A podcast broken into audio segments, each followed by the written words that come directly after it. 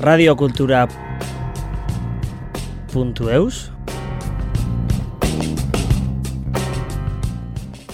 Pour la deuxième année consécutive, un groupe d'élèves du lycée hôtelier de Biarritz a recueilli une série de témoignages pour un projet de mémoire sur l'histoire de l'immigration.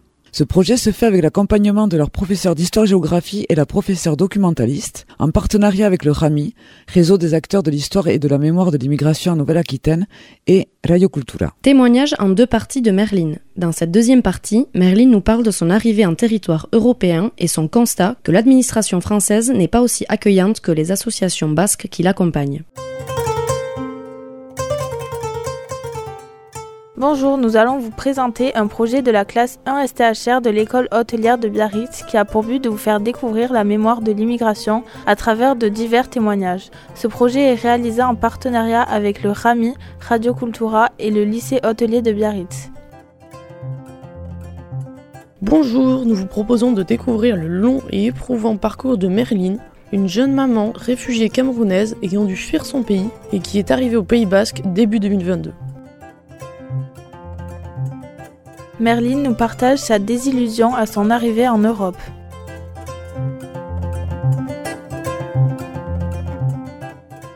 Des pirogues, bateaux de pêche, je dirais ça comme ça. Des bateaux de pêche. Nous étions 63 personnes. Et franchement, franchement, nous, on ne sait pas.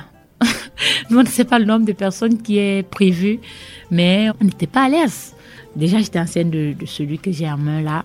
On n'était pas à l'aise du tout parce que vous deviez voyager avec les pieds tout pliés comme ça sur l'eau. Vous êtes 63 personnes, il y a 11 enfants, il y a combien de femmes? Nous étions une vingtaine, une trentaine de femmes. Le reste c'était des hommes. C'est c'est risqué mais bon, on ne voit pas, on ne voit pas.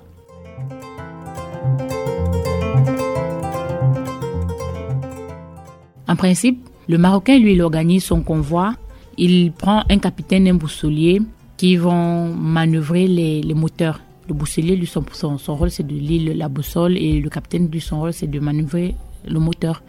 Il prévoit quand même à manger et à boire. Bon, à manger, c'est du pain. Du pain, de la sardine, du lait, des bonbons, de l'eau. Il prévoit au moins ça. Et on vous met sur l'eau dans la nuit parce que si c'est en journée, quand le jour nous trouve au milieu de l'eau là, en fait, imaginez un peu, ça c'est la Méditerranée. Vous êtes là, vous voyez pas le bout, vous voyez pas le bout aucun côté. Non, vous pouvez pas monter. Moi personnellement, je peux pas. En fait, si c'est en journée, hein, je peux pas. Donc quand le bateau il est au bord de l'eau dans la nuit, parce qu'on prend dans la nuit, on voit rien, on voit pas vraiment l'eau, on voit pas comment l'eau il est. Et en fait, à monter, on est pressé, très pressé de monter, mais c'est horrible.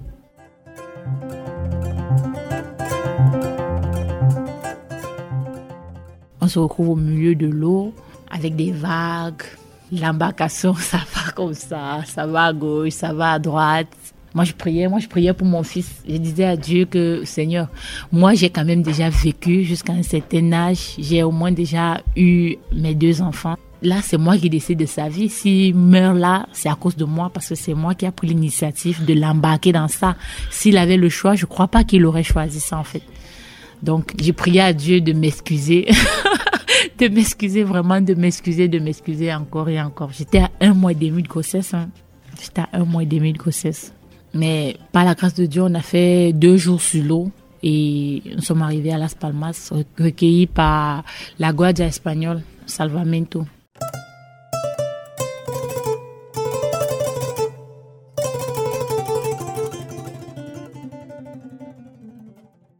C'est angoissant parce qu'il arrive des moments où les vagues sont incontrôlables. Personne ne peut contrôler les vagues. Personne, même le, même le, le, capitaine, tout ce qu'il fait, lui, son seul boulot, c'est de manœuvrer le moteur. Mais le moteur, il peut pas contrôler les vagues. Il peut pas. Mais même s'il fait pas bien son travail, si ça coule, nous tous on coule, lui également, il va pas, il va, il va pas s'envoler en fait. Donc euh, les vagues, personne contrôle les vagues. Les vagues étaient vraiment vraiment agitées et tout le monde paniquait. Ceux qui ne supportaient pas, ceux qui avaient le mal de mer, vomissaient. Pour faire pipi, vous imaginez, vous vous pissez dessus, vous allez vomir. C'est là, vous êtes, vous êtes sur ça en fait. Ouais. Des prières de tous les côtés, chrétiens, musulmans, chacun prie à sa manière. La peur, franchement, si quelqu'un vous dit qu'il a pris la Méditerranée et qu'il n'a pas eu peur, il vous a menti. Dites, à cette personne que vous avez rencontré une dame qui a dit qu'il a menti. À moins que ce soit des enfants hein, qui ne savent pas vraiment ce qui s'est passé, mais une personne consciente, non, il a menti. Ça fait peur, c'est horrible.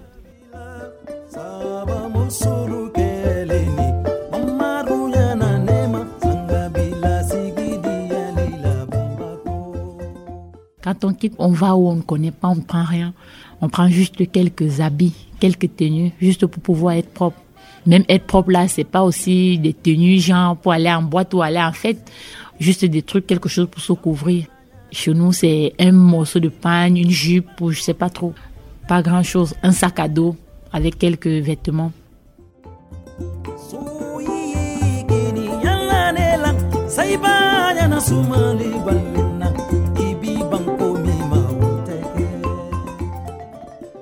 J'ai fait quatre mois en Espagne avant d'arriver ici. Parce que en Espagne, ils font les tests d'ADN pour vérifier si l'enfant avec lequel tu es arrivé est effectivement le tien. En fait, quand on arrive, moi étant enceinte, mon fils ayant moins de trois ans, on nous a amenés d'abord à l'hôpital. Après l'hôpital, on nous a amenés dans un hôtel en quarantaine. En quarantaine, ça c'est pour tout le monde. Hein. Et on a fait une semaine et demie de quarantaine. Et après, on est parti dans un centre Cruz Blanco, donc la Croix Blanche. Et de là, le gouvernement espagnol, lui, quand ils font les tests d'ADN et qu'ils vérifient que non, tout va bien, effectivement, c'est ton enfant et qu'ils ont pris tous les paramètres, tous les renseignements par rapport à votre embarcation et tout, ils vous font un papier qui va vous permettre de quitter l'île. Bon, moi personnellement, on nous a envoyé à Séville.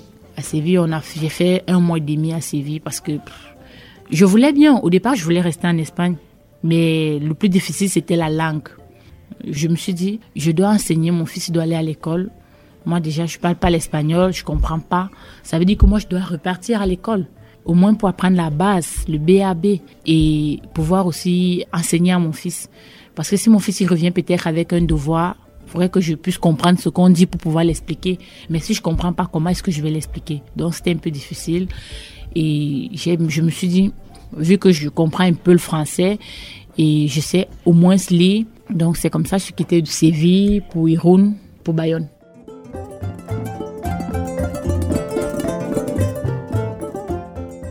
Finalement, il est temps de parler de l'arrivée au Pays Basque et de la précarité de la situation de Merline, quoique légèrement améliorée par le soutien de l'association Etor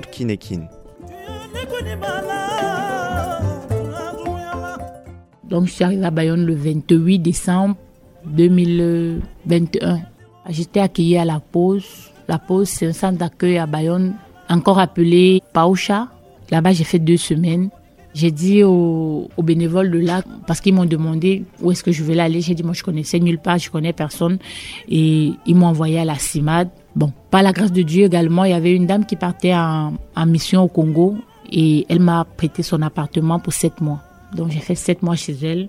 J'ai eu mon fils là-bas. Franchement, c'était un prêt. Hein. Je, je payais rien. Déjà, j'ai rien. Comment je vais? Je payais rien, pas de loyer. Les factures étaient gérées par King. Jusqu'aujourd'hui, grâce à Dieu, grâce à King aussi, je,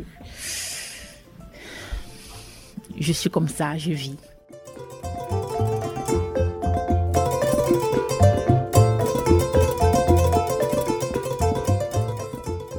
Des personnes pour m'aider. Tout le monde essaye franchement de mettre la main à la pâte. Pourquoi? Parce que j'ai rien.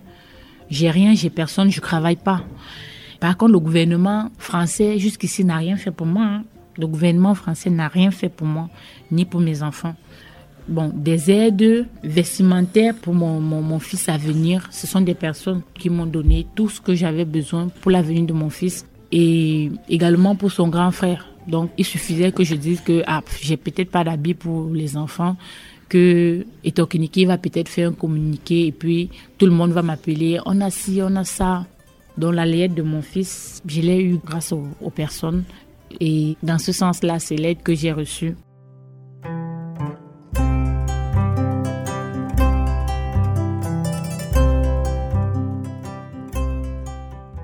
Se dit toujours, enfin on est arrivé où on va peut-être être plus tranquille.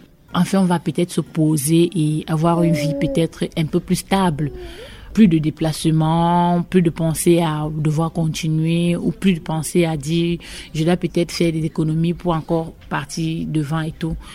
Mais au final, je sais pas, je sais pas si c'est si c'était mieux de rester en arrière et de subir ce que je subissais ou, j'ai bien fait d'avancer. Je sais pas. Le plus difficile, c'est que je parviens pas personnellement à prendre soin de mes enfants, donc j'ai pas cette possibilité-là. Donc c'est où il y a un peu la nuance parce que je je fais rien, je peux rien faire, j'ai pas la possibilité même d'ailleurs j'ai la volonté mais j'ai pas la possibilité de faire quelque chose, peut-être un travail et le gouvernement aussi qui me maltraite dans la dans mes mes, démarches administratives donc euh, mais sinon dès mon arrivée le sentiment il a été un sentiment de satisfaction pour un départ.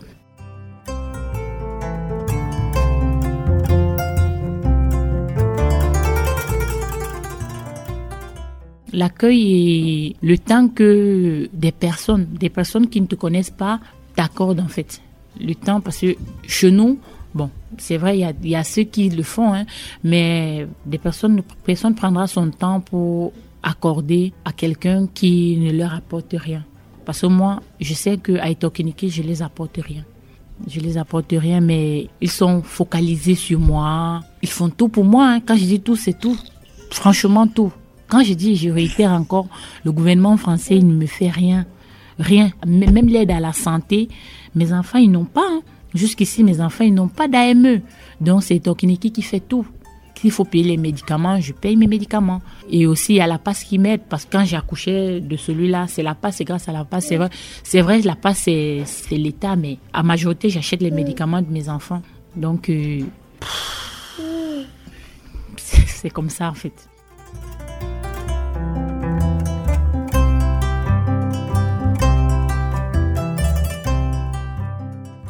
Bon, pour les papiers, j'ai raté deux rendez-vous, je sais pas, deux ou trois rendez-vous en préfecture, mais ça ne venait pas de moi. Parce que quand je suis allée au premier rendez-vous en préfecture pour faire ma demande d'asile, le premier rendez-vous en préfecture, c'est pour prendre des empreintes. Et vu que je suis entrée par l'Espagne, automatiquement, j'avais des empreintes en Espagne. J'ai jamais demandé l'asile en Espagne, mais quand vous arrivez dans un pays, vous deviez passer des empreintes. Donc j'ai pris les empreintes en Espagne et quand je suis passée à la préfecture à, Bordeaux, mes empreintes ont été retrouvées en Espagne. Donc du coup j'ai été dublinée. J'ai été dublinée, ils m'ont mis sous Dublin et ils m'ont donné un second rendez-vous. je suis passée le 1er mars. Ils m'ont donné un second rendez-vous qui était le 30 mars. Mais malheureusement, je pouvais pas parce que j'étais presque à thème. Et avant de sortir en préfecture, je leur ai demandé si jamais j'avais un empêchement par rapport à mes rendez-vous, quelles étaient les conséquences. Ils m'ont dit non, il n'y aurait pas de conséquences si je parviens à justifier mon absence.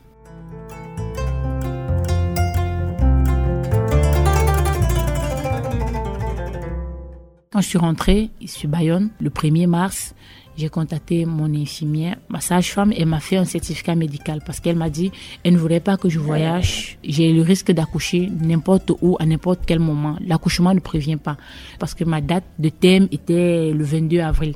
Donc, elle préférerait que je prenne ce mois-là pour rester sur place. Donc, euh, le rendez-vous du 30 mars, j'ai pas pu me rendre, mais j'ai quand même justifié avec mon certificat médical. Ça, je l'ai fait le 8 mars. Donc, euh, ils ont reçu mon certificat médical et j'ai accouché le 20 avril. J'accouche le 20 avril. Le 25 avril, j'envoie l'extrait de mon fils comme quoi j'ai accouché. Le 5 mai, je vais à la CIMAD, je fais une lettre comme quoi tout est bon, je peux reprendre avec mes rendez-vous. Mais je reçois plus de convocations, je reçois plus de nouvelles, rien, rien, rien. Là, je m'inquiète, je me dis, ben, qu'est-ce qui se passe? Certainement, il y a un problème.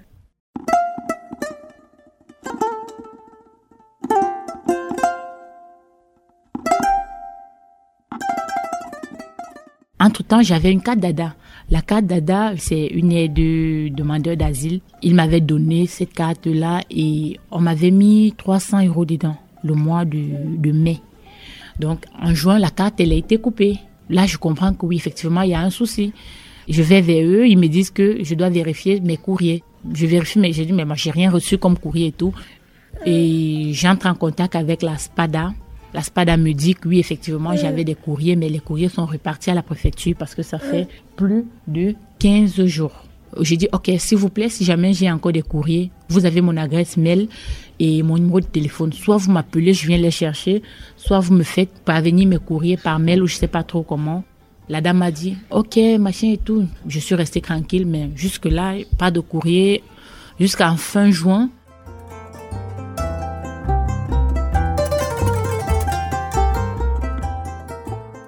Le 28 juin, c'est moi qui leur relance, s'il vous plaît, est-ce que j'ai toujours pas reçu des courriers? La dame, elle me dit, ben non, mais il y a un code sur lequel vous pouvez vérifier sur Internet si vous avez des courriers ou pas. Je dis, OK. Elle me donne ce code le 29 juin à 10 heures. J'ai encore mes mails. J'ai écrit personnellement par mon téléphone, donc j'ai encore tous ces mails. Et j'étais censée avoir ce code depuis mon premier rendez-vous. Il devait me donner ce code-là, donc j'ai pas eu. Et quand on me donne ce code le 29 juin, j'avais un rendez-vous le 22 juin. Donc imaginez un peu le rendez-vous, il est passé, mais j'ai reçu le code après. La préfecture n'arrive pas à comprendre que je pouvais pas savoir, que j'avais pas accès à tout ça. Et ça bloque, ça bloque, ça bloque, ça bloque, ça bloque. J'essaie d'expliquer tous les mails, j'ai scanné avec la CIMAD, j'ai pris un avocat, j'ai tout fait, tout fait, tout fait. Ils disent que non, je suis pas de bonne foi et que je devrais attendre 18 mois avant de refaire la demande d'asile. Mais en attendant 18 mois, je vis comment? J'ai deux enfants à faire vivre. Je dois dormir quelque part. J'ai pas de maison, j'ai pas à manger, j'ai rien de rien de rien. Je leur ai demandé, ok, signez-moi au moins un papier qui me permet de travailler. Moi, je vais travailler pour mes enfants. Ils m'ont dit, pas de réponse, pas de réponse. Donc, je suis comme ça. Je vis grâce à Eto Keneki.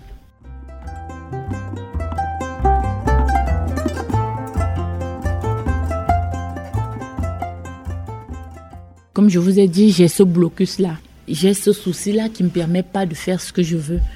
Je veux faire beaucoup de choses, mais je peux pas, j'ai pas l'opportunité, j'ai pas le droit, je dirais ça comme ça. J'ai pas le droit de faire, de partir n'importe où, parce que pour aller dans certains endroits, il faut te présenter. J'ai aucune pièce. Je peux pas me présenter. Je vais peut-être m'inscrire dans, un centre de formation, peut-être en informatique, par exemple. Je peux pas parce que j'ai, j'ai rien qui permet à ce qu'on m'identifie. Donc, il y a ce blocus-là, toujours et toujours, qui suit.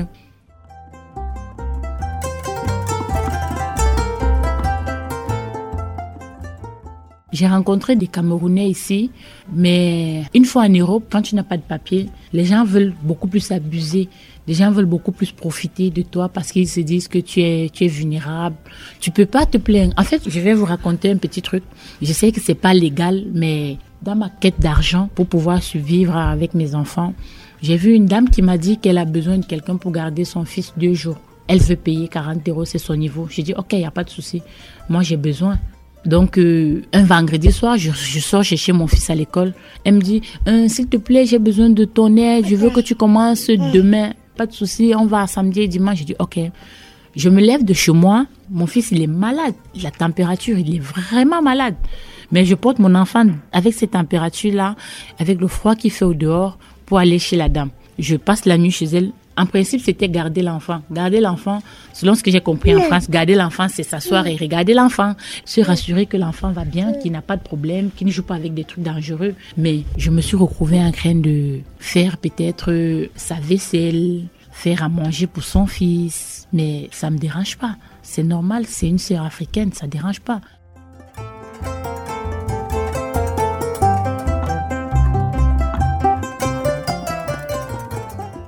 Vous imaginez, quand je vais rentrer le dimanche soir, je lui demande mon agent. Elle me dit qu'elle n'a pas d'espèces.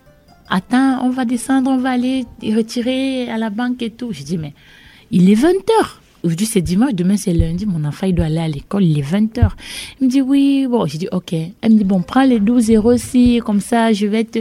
J'ai dit, non, garde le tout. Et quand tu auras la, la totalité, appelle-moi, je viens chercher. Quand j'ai dit comme ça, je suis partie. Jusqu'aujourd'hui où je suis en vous parler, je l'ai plus jamais eu au téléphone. J'appelle même elle ne prend pas.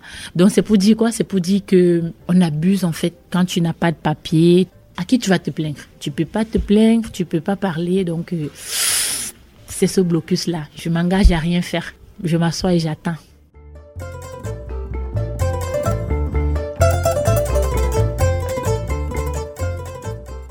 La décision de oh, est partie de mon pays, ça c'était pour une bonne cause. Parce que comme je disais, ici au moins pour le moment, je ne risque plus d'être tabassée. En fait, forcée, contrainte à faire des choses qui dépendent pas de moi. Je risque plus d'être, de vivre avec quelqu'un que je veux pas. Au moins là, je regrette pas cette décision-là. C'est une décision que je, je prendrai toujours. Mais peut-être pas de la même manière, mais on peut dire, bon, ok, c'est bon, le temps est passé, on a oublié l'histoire, c'est bon, tu es libre, tu peux faire ce que tu veux. Demain après-demain, je décide de rentrer et on me dit, bon, on t'avait vendu, tu dois nous rembourser notre argent. Si j'ai pas cet argent, qu'est-ce que je fais? Et en plus, pourquoi rembourser un argent? Je vais dire quoi? J'ai quand même déjà travaillé. Excusez-moi, hein, franchement, j'ai déjà travaillé pour cet argent-là. Donc pourquoi je vais rembourser ça? Donc, je serais obligée à fuir comme ça peut-être encore longtemps, mais j'espère bien qu'un jour ça, ça va s'arrêter et que ça va changer, que je pourrai rentrer chez moi.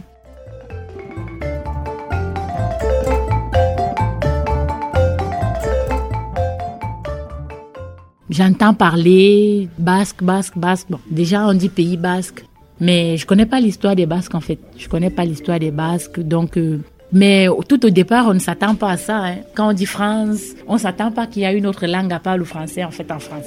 On ne s'attend pas à ça. On sait qu'en France, on parle français, donc français c'est français. On ne s'attend pas à ce que derrière il y a encore cette langue-là, le basque. Mais c'est une belle langue, mais difficile. j'aurais bien aimé, mais j'aurais bien aimé apprendre, mais elle est difficile. Hein. Avec le temps, j'espère bien pouvoir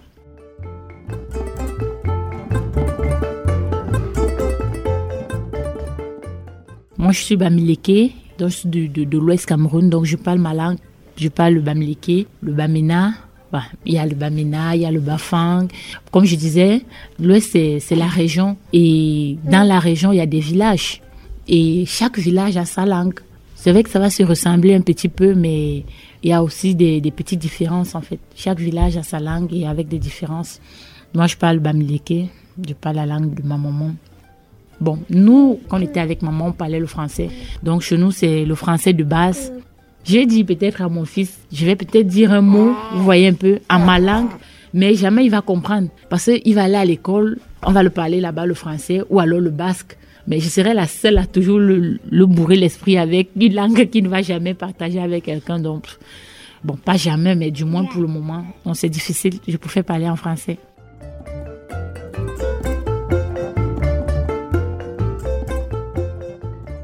Nous remercions Merline de s'être confiée à nous et pour son témoignage riche et émouvant. Merci à vous. Ça fait toujours plaisir de partager. Hein.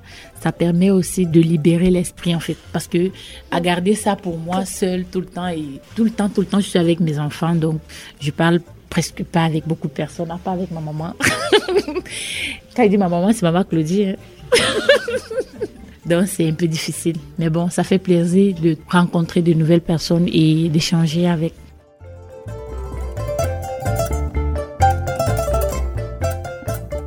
Radio Cultura.